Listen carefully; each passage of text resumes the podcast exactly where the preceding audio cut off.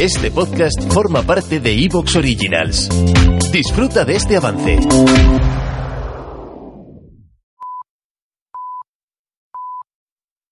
Soy Fernando Díaz Villanueva. Hoy es 26 de julio de 2020 y esto es La Contracrónica.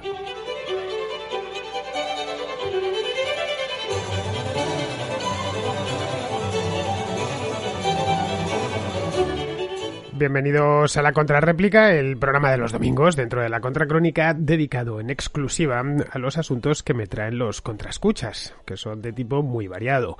Como ya sabéis, desde hace muchos meses tratamos los domingos los temas más de fondo, mientras que dejamos para los días de entre semana, es decir, del lunes al jueves, los temas más del día, más que están atados a la actualidad hice este cambio porque al final se me acumulaban muchísimos mensajes y se quedaban, se pasaban de fecha, caducaban. Entonces a la vuelta de dos meses o tres meses pues ya no tenía mucho sentido pasarlo y me daba mucha rabia, así que lo organicé de esta manera y creo que funciona bastante mejor porque además el domingo permite reflexionar sobre otros temas. Hoy tenemos eh, este que habéis visto en la entrada del, eh, del, programa, en el título del programa. El tema principal es eh, sobre lo de Gibraltar y Ceuta y Melilla como añadido.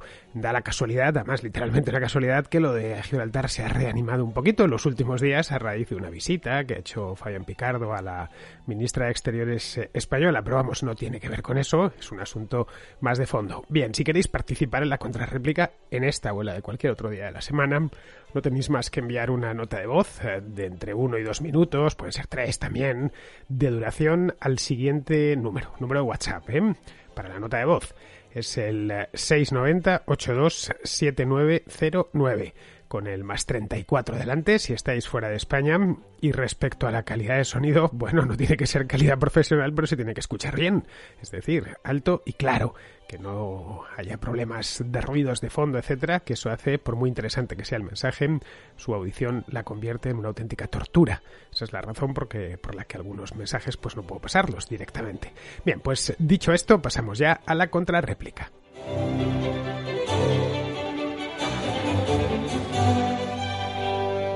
Vamos a empezar el programa de hoy con dos contraescuchas, dos llamadas seguidas. Sabéis que a veces lo hago cuando van sobre el mismo tema. Los contraescuchas son Francisco y Pepe, que nos hablan de Gibraltar.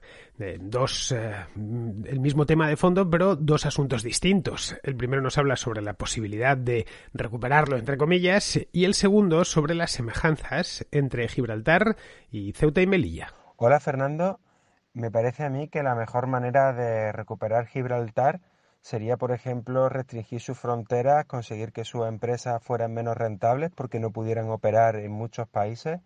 No sé, así a bote pronto se me ocurre, por ejemplo, sacarlos de la Unión Europea, que creo que sería una buena forma de conseguir que sus empresas se hundiesen como está sucediendo en Gibraltar actualmente. Es decir, ellos mismos están consiguiendo que Gibraltar sea más español a cada paso porque básicamente las empresas se están yendo de allí.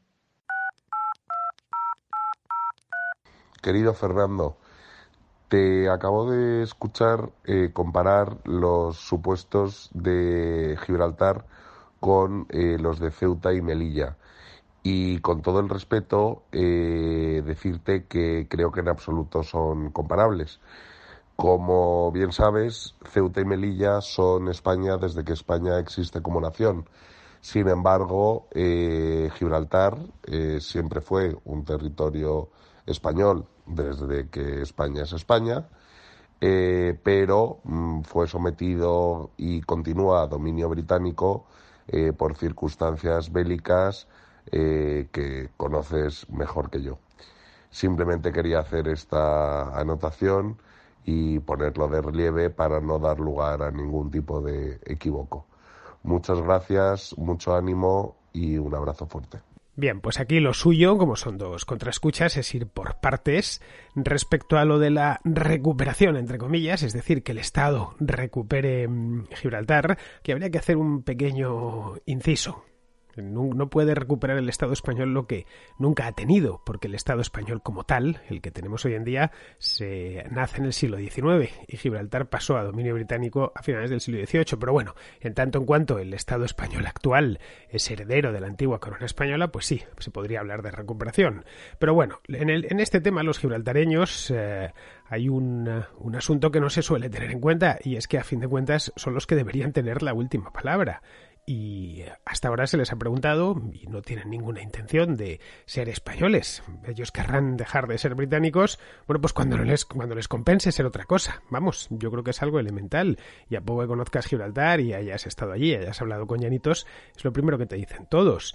Los gibraltareños son muy celosos de su autonomía, de la autonomía fiscal especialmente, y además es perfectamente lógico que quieran mantenerla.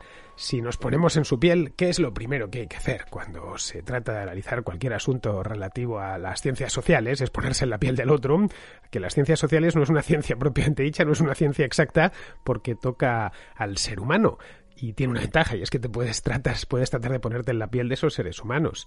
Bien, si nos pusiésemos en la piel de, de un gibraltareño lo, lo, entenderíamos a la perfección. De la misma manera que si nos ponemos, no sé, en la piel de un andorrano, pues también entenderíamos a la perfección que está encantado con aquello del coprincipado de Andorra. Si hacemos uh, una operación así de sencilla, creo que no habría ninguna duda sobre no el origen del problema, pero sí la naturaleza del mismo, es decir, y por qué está como está la situación. Pero vamos, algo tan elemental no solemos hacerlo tendemos a pensar como lo haría el Estado. Es realmente curioso, y no los individuos. Me consta, Francisco, que tú conoces Gibraltar es malagueño, más estás muy cerquita, la conoces personalmente y que la conoces bien, no como la mayor parte de españoles eh, que lo más que han hecho, pues en el mejor de los casos es ir por allí una o dos veces como mucho. Evidentemente esto no aplica a los españoles del, de la zona de Gibraltar, es decir, de Algeciras, la línea de la Concepción, evidentemente ellos pasan a Gibraltar continuamente. Estamos hablando del grueso de los españoles. Lo más que han ido por allí es alguna vez en su vida comprar tabaco, licor, que a precio descontado, por supuesto, y esa es la razón por la cual compran el tabaco allí. Pero vamos, porque los impuestos son mucho más bajos, y no solo los del tabaco, sino los de prácticamente todo, por no decir todo. Otros directamente es que no han ido en su vida por Gibraltar, y de Gibraltar lo único que conocen es las fotografías que han visto y lo que dicen en la televisión. Pero vamos, aún así, insisten en que hay que recuperar Gibraltar a pesar de que desde el punto de vista legal, exclusivamente legal, Felipe V, que no España como tal, es decir, España ya lo he dicho antes, como tal y como la entendemos, no nació hasta el siglo XIX, Felipe V se lo cedió a la corona inglesa a perpetuidad. Por lo tanto, no hay mucho que rascar aquí si se quiere respetar la legalidad podría mm, tener en cuenta que no es el mismo caso que Hong Kong. Hong Kong era una cesión con tiempo limitado, no era perpetuidad. Otra cosa es que el rey de Inglaterra decida, pues por pura generosidad, mm, bien romper con aquello, bien, ya, el el rey de... A nosotros, los reyes de España, nos lo cedieron a perpetuidad.